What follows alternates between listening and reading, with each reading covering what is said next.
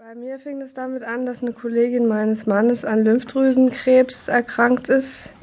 Also die ist so in meinem Alter, hat auch ein Kind und ähm, ja, dann habe ich irgendwie so angefangen zu denken, wieso denn, wieso denn nicht ich? Was bilde ich mir eigentlich ein, mich hier so auszuruhen in meiner netten Wohnung mit meinem netten Kind und fing dann so an zu zweifeln an allem.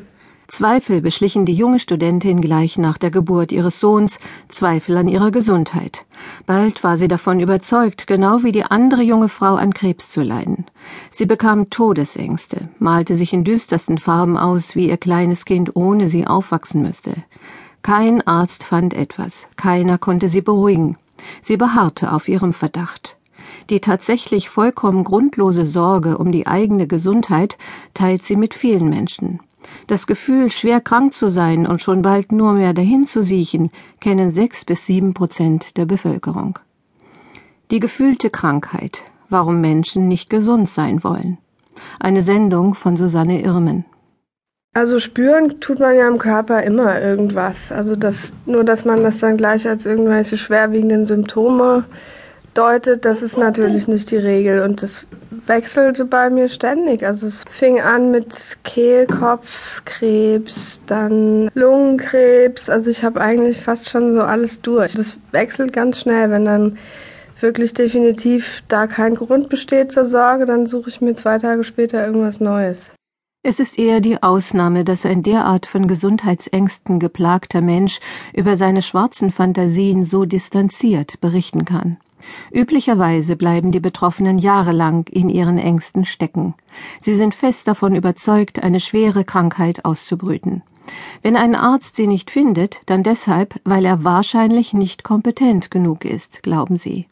Alles Einbildung, das weiß die junge Mutter inzwischen und besucht eine Psychotherapeutin, die sich auf dem Gebiet der Krankheitsängste auskennt. Jetzt geht es ihr auch schon etwas besser. Als echte Hypochondrie betrachten Psychologen eine ganz extreme Form von Ängsten um die eigene Gesundheit.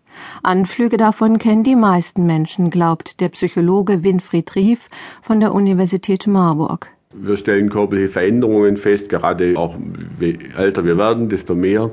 Wir beobachten die Hautveränderungen und denken, na, hoffentlich ist das kein Hautkrebs, man liest so viel darüber. Oder man spürt einen Knoten irgendwo im Körper und denkt, na, hoffentlich wird daraus kein Krebs sich entwickeln. Das heißt, solche Ängste haben wir eigentlich alle und das ist irgendwie gar nicht äh, schlecht, dass wir die haben, weil wir dadurch auch sorgfältig mit uns selbst umgehen. Das Besondere bei der Hypochondrie ist wirklich, dass wenn solche Ängste auftreten, dass dann keine Beruhigung mehr erfolgen kann von der Person selbst.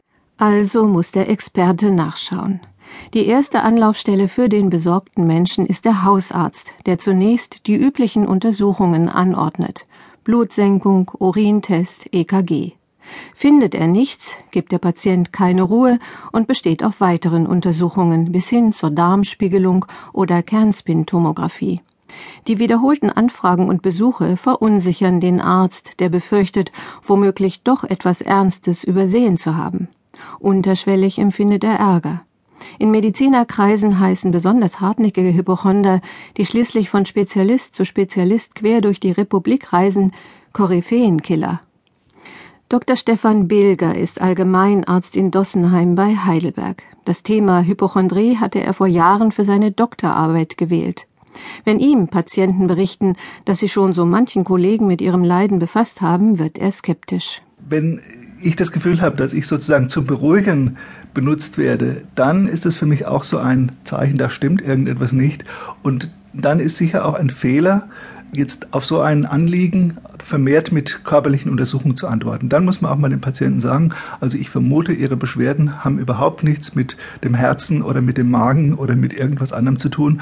Und ich mache jetzt keine EKG, weil ich das für nicht notwendig halte. Also wir müssen uns ja auch mit den Vorwürfen gefallen lassen, dass wir als Ärzte zu sehr auf die somatische Schiene setzen und dass wir praktisch bei diesen Gruppen von Patienten auch eine somatische Fixierung fördern.